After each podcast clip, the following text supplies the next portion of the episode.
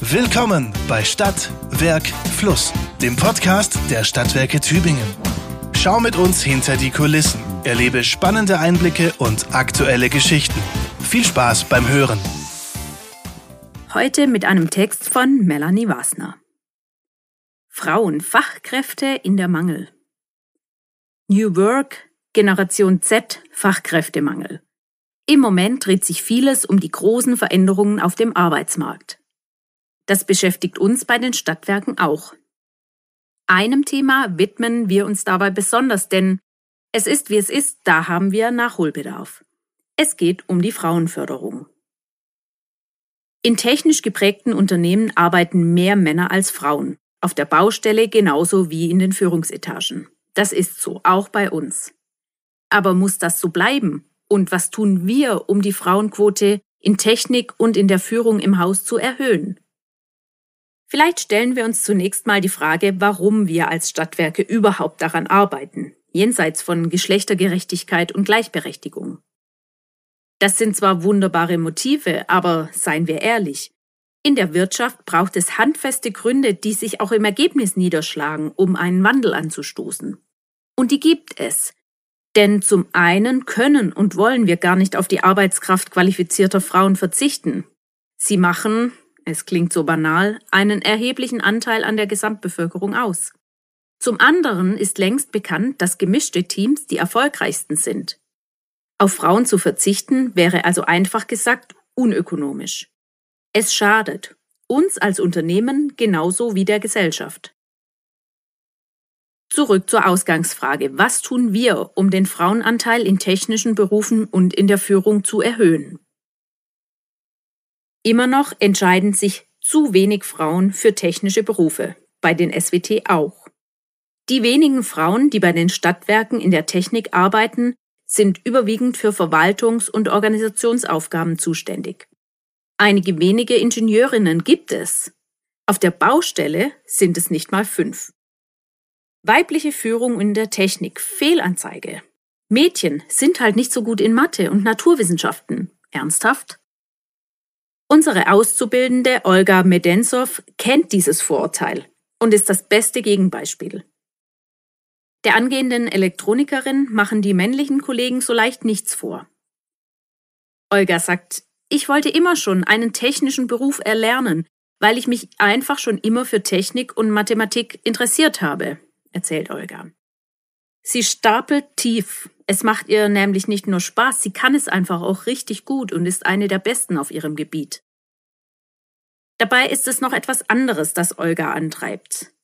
Gelebter Feminismus, so könnte man ihre Motivation vermutlich am besten beschreiben. Olga beschreibt, wenn dir alle sagen, dass technische Berufe nichts für Mädchen sind, dann willst du doch das Gegenteil beweisen, so Olga. Ich bin froh, dass ich trotz allem diesen Weg gewählt habe, denn er passt perfekt zu mir. Olga ist ein wunderbares Beispiel dafür, dass Frauen in technischen Berufen genau richtig sein können, wenn sie es denn möchten. Warum finden sich Mädchen dennoch eher in sozialen oder kaufmännischen Berufen, statt im so hartnäckig beworbenen MINT-Bereich wieder? Diese Frage lässt sich sicher nur im gesellschaftlichen Kontext beantworten, denn Kinder, davon sind wir überzeugt, tragen ihre Berufsorientierung nicht in den Genen. Es ist vielmehr die Prägung, die wir unseren Kindern vielleicht unbewusst mitgeben. Farbkodierung kennen wir. Jungs tragen blau, Mädchen rosa. Geschlechterspezifisches Spielzeug kennen wir auch. Bagger für Jungs, Puppe für die Mädchen. Kindheitsheldinnen und Helden sind streng unterteilt. Ritter für die Jungs, Prinzessinnen für die Mädels und so weiter und so fort. Jetzt könnte man meinen, dass sich Kinder ihr Spielzeug doch auch unabhängig davon aussuchen können und Jugendliche in ihrer Berufswahl völlig frei sind. Sind sie das wirklich? Theoretisch ja. Anders als in sozialistisch geprägten Ländern fehlt es auch in der heutigen Bundesrepublik noch an Vorbildern. Der Weg beispielsweise in ein Handwerk macht Mädchen und junge Frauen immer noch zu Ausnahmen und Exotinnen. Übrigens genauso wie junge Erzieher, Friseure oder Floristen. Wie freiwillig und selbstbestimmt kann da die Entscheidung einer oder eines Jugendlichen sein? Zurück zu den Stadtwerken mit einem kleinen Blick hinter die Kulissen. Wir haben das Jahr 2022. Stellenausschreibung Elektromonteur. Bewerbungen von Frauen 0. Stellenausschreibung Netzingenieur. Bewerbungen von Frauen 0. Stellenausschreibung IT-Systemadministratoren. Bewerbungen von Frauen 0. Die erste Hürde ist also, geeignete Bewerberinnen zu bekommen. In den technischen Berufen ist die Chance dafür ungleich schlechter als in anderen Bereichen. Warum? Weil es schlichtweg wenige Frauen in bestimmten technischen Berufen gibt. Wir stellen allerdings auch fest, dass man das nicht ganz pauschalisieren kann. In Berufen, die sich mit Themen wie erneuerbare Energien, Mobilität oder auch urbane Entwicklungen beschäftigen, bewerben sich nicht überwiegend, aber doch auch junge Frauen. Und sie arbeiten in diesen Bereichen auch schon bei uns. Alessandra Veit ist eine von ihnen. Die Projektleiterin mit Masterabschluss in International Management arbeitet seit 2021 in der Abteilung Telekommunikations- und Energielösungen Sachgebiet urbane Entwicklung und verantwortet dort den Mobilitätsbereich sowie das Team Kuno Sharing. Alessandra sagt, in meiner Rolle habe ich eine große Sichtbarkeit, sowohl im Unternehmen als auch außerhalb. Sie berichtet weiter, in den vergangenen zwei Jahren ist es mir gelungen, das Sharing-Angebot der Stadtwerke stark auszubauen, neue Zielgruppen anzusprechen und somit auch das Geschäftsfeld Mobilität voranzutreiben. Dabei spielt neben dem Aspekt der Nachhaltigkeit auch die Digitalisierung eine ganz wichtige Rolle.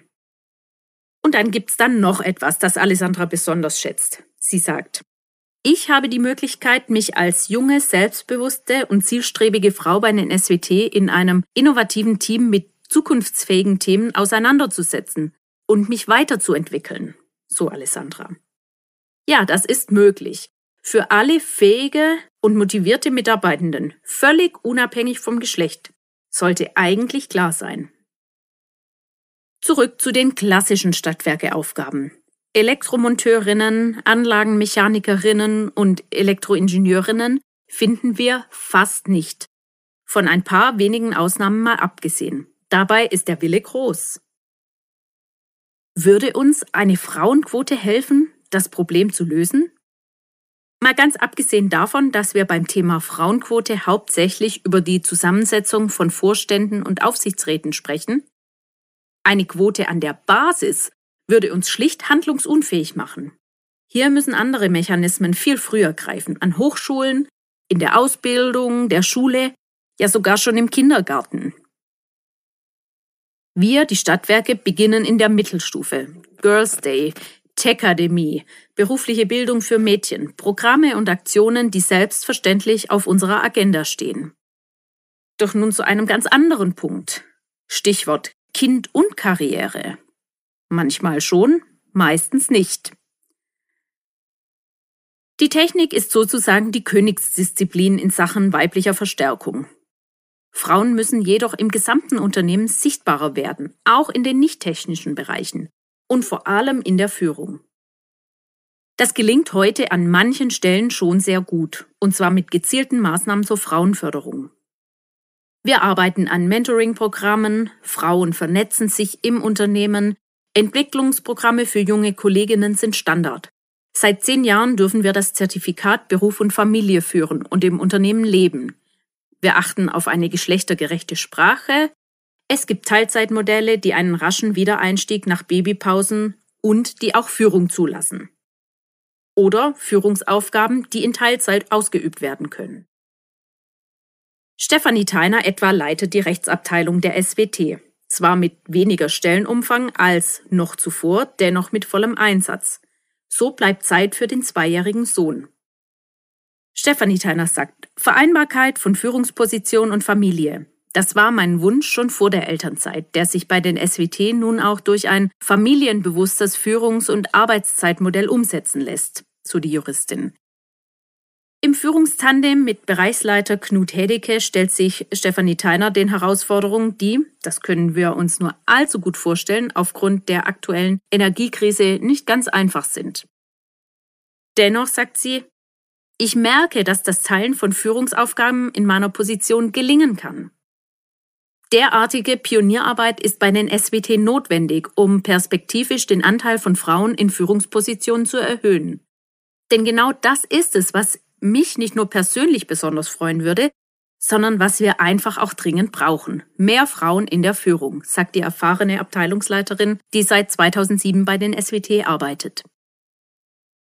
Annika Koch, ebenfalls Mutter eines Kleinkindes, hat sich nach der Rückkehr aus der Elternzeit bewusst dazu entschieden, die Teamleitung im Kundenservice wieder zu übernehmen, ebenfalls in Teilzeit.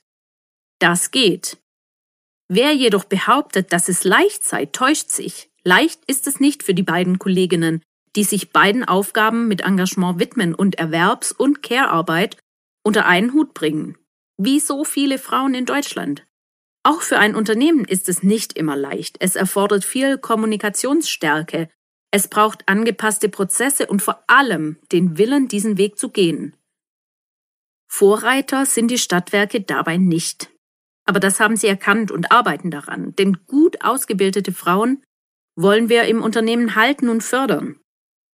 Das ist auch für Annika Koch ein Hauptargument. Denn, so sagt sie, wir können es uns im Fachkräftemangel nicht länger leisten, dass Frauen sich zwischen Karriere und Kindern entscheiden müssen, so Annika Koch. Um aber das Potenzial weiblicher Führungskräfte besser als bisher auszuschöpfen, müssen Arbeitgeber Modelle entwickeln, die der Lebensrealität von Frauen entsprechen. Führen in Teilzeit ist dafür ein wichtiger Hebel, so Annika Koch. Aber eine ganz besondere Eigenschaft, die die Personalsituation der Stadtwerke Tübingen auszeichnet, steht gerade der gezielten Entwicklung von Frauen im Wege. Es klingt banal, aber sind Stellen erst einmal besetzt, bleiben sie das bei uns in der Regel auch. Die Fluktuation ist gering, lange Betriebszugehörigkeiten sind auch in den Führungsebenen üblich. Ändern können und wollen wir das gar nicht, denn gute und treue Mitarbeitende sind natürlich wertvoll. Uns darauf ausruhen aber auch nicht. Deshalb gilt, dranbleiben an den Maßnahmen und immer wieder überlegen, wo wir weibliche Führung entwickeln und etablieren können. Wo wir heute stehen. Die Frauenquote im gesamten Unternehmen ist verhältnismäßig gut. In der Führung ist sie das nicht. Wir haben uns auf den Weg gemacht, das zu ändern. Ein Hindernis ist die insgesamt schlechte Bewerberlage und der fortschreitende Fachkräftemangel. Wo wir hinwollen, wir haben drei große Baustellen. Frauen in technischen Berufen fördern, Frauen zu Führung ermutigen und in ihrer Führungsrolle stärken, die Männer in die Pflicht nehmen. Denn ist euch beim Lesen aufgefallen, wenn es um die Vereinbarkeit von Beruf und Familie geht, sprechen wir nicht von Thomas, Andreas und Stefan. Wir sprechen nur von den Frauen im Unternehmen. Und das ist der Punkt. Solange Frauen den größten Anteil an der Care-Arbeit leisten, solange Frauen in über 90 Prozent aller Fälle nach der Elternzeit in Teilzeit gehen und bleiben, solange Frauenförderung am Willen der Männer hängt, solange Mental Load, also das immer an alles denken müssen, überwiegend von Frauen getragen wird, solange Kind die Karriere beendet, solange wir Markus und Martin nicht im Boot haben, so lange können wir nur die Symptome lindern. Und alle Mitarbeiterinnen und Mitarbeiter sensibilisieren, dass es auch anders geht. Wie steht ihr zum Thema Frauenförderung? Was kann ein Unternehmen aus eurer Sicht tun? Wir freuen uns auf eure Kommentare im Blog. Das war Stadt, Werk, Fluss, der Podcast der Stadtwerke Tübingen. Vielen Dank fürs Zuhören.